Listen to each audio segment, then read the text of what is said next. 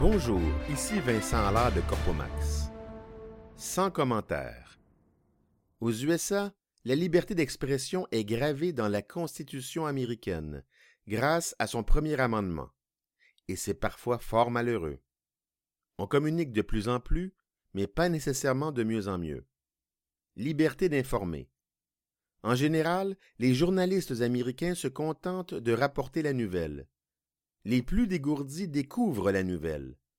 Par exemple, les journalistes Bob Woodward et Carl Bernstein sont devenus des icônes dans le domaine de l'information politique en faisant exploser le scandale du Watergate, ce qui a entraîné la démission du président américain Richard Nixon. Quelques journalistes deviennent l'emballage de la nouvelle. Le titre de certaines émissions d'information comporte généralement leur nom on pense à Anderson Cooper 360 et The Situation Room with Wolf Blitzer de CNN, Nightly News with Lester Holt et Meet the Press with Chuck Todd de NBC. De rares journalistes deviennent l'objet de la nouvelle. En février 2015, Brian Williams, jadis le plus respecté et populaire des présentateurs de nouvelles aux USA, a été suspendu sans salaire 10 millions de dollars annuellement, pendant six mois, pour avoir embelli son rôle lors d'un reportage en Irak. Ironiquement, lorsque Williams fut forcé d'accepter cette suspension, il s'est engagé envers NBC à ne pas commenter publiquement la situation dans laquelle il s'était empêtré. Bref, un lecteur de mots condamné à ne dire mot. Liberté de commenter.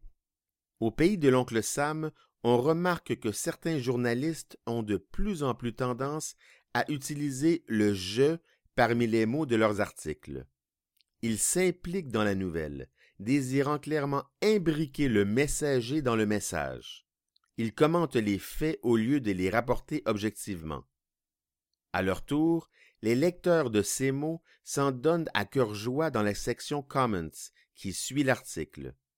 Quelques élans littéraires sont bien. Plusieurs confirment la bêtise humaine à son état le plus primal. L'anonymat procure peut-être du courage, mais n'augmente nullement l'intelligence. Certains médias américains ont finalement compris que d'idiots commentaires polluent d'excellents articles. Par conséquent, plusieurs sites bannissent désormais les commentaires, tels que Popular Science, tandis que d'autres exigent que les commentateurs en herbe s'identifient par leur profil Facebook, tels que ESPN et Huffington Post. Certains commerçants américains tentent d'interdire à leurs clients de commenter négativement leur expérience d'achat, sous peine d'amende ou de poursuite judiciaire. Heureusement, des élus ont déposé un projet de loi déclarant illégale toute telle interdiction, toujours au nom de la liberté d'expression.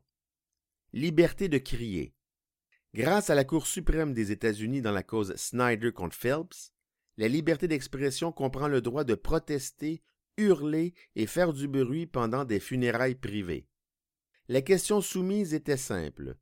Est-ce qu'un groupe notoirement anti-gay a le droit de protester sur un trottoir public pendant qu'un homme, gay de corps mais non de cœur, enterre son fils, militaire tué en mission. Dans une décision majoritaire à huit contre un, la Cour suprême a jugé que la liberté d'expression protégée par la Constitution américaine permettait ce comportement, aussi répréhensible soit-il. Liberté de dénoncer. La liberté d'expression semble toutefois avoir des limites, du moins selon la Maison-Blanche, qui en veut énormément à Edward Snowden, jadis simple contractuel informatique de la CIA. En 2013, ce dernier a dévoilé au monde entier la récolte effarante et présumément illégale d'informations par la National Security Agency, NSA. À l'aide des propres documents et données informatiques de la NSA, Snowden a démontré que cet organisme gouvernemental, de façon anonyme, a colligé des milliards d'informations sur les Américains et a forcé plusieurs entreprises de communication, téléphone et Internet, à lui fournir secrètement des informations et des données.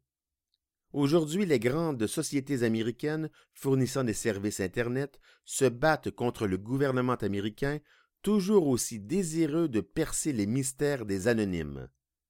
Par exemple, la firme Apple refuse catégoriquement de fournir une copie des textos envoyés et reçus par ses millions de clients sur leur iPhone.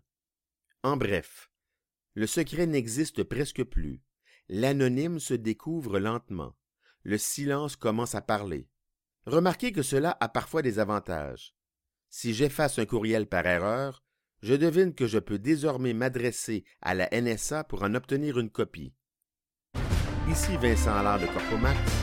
Merci et à bientôt.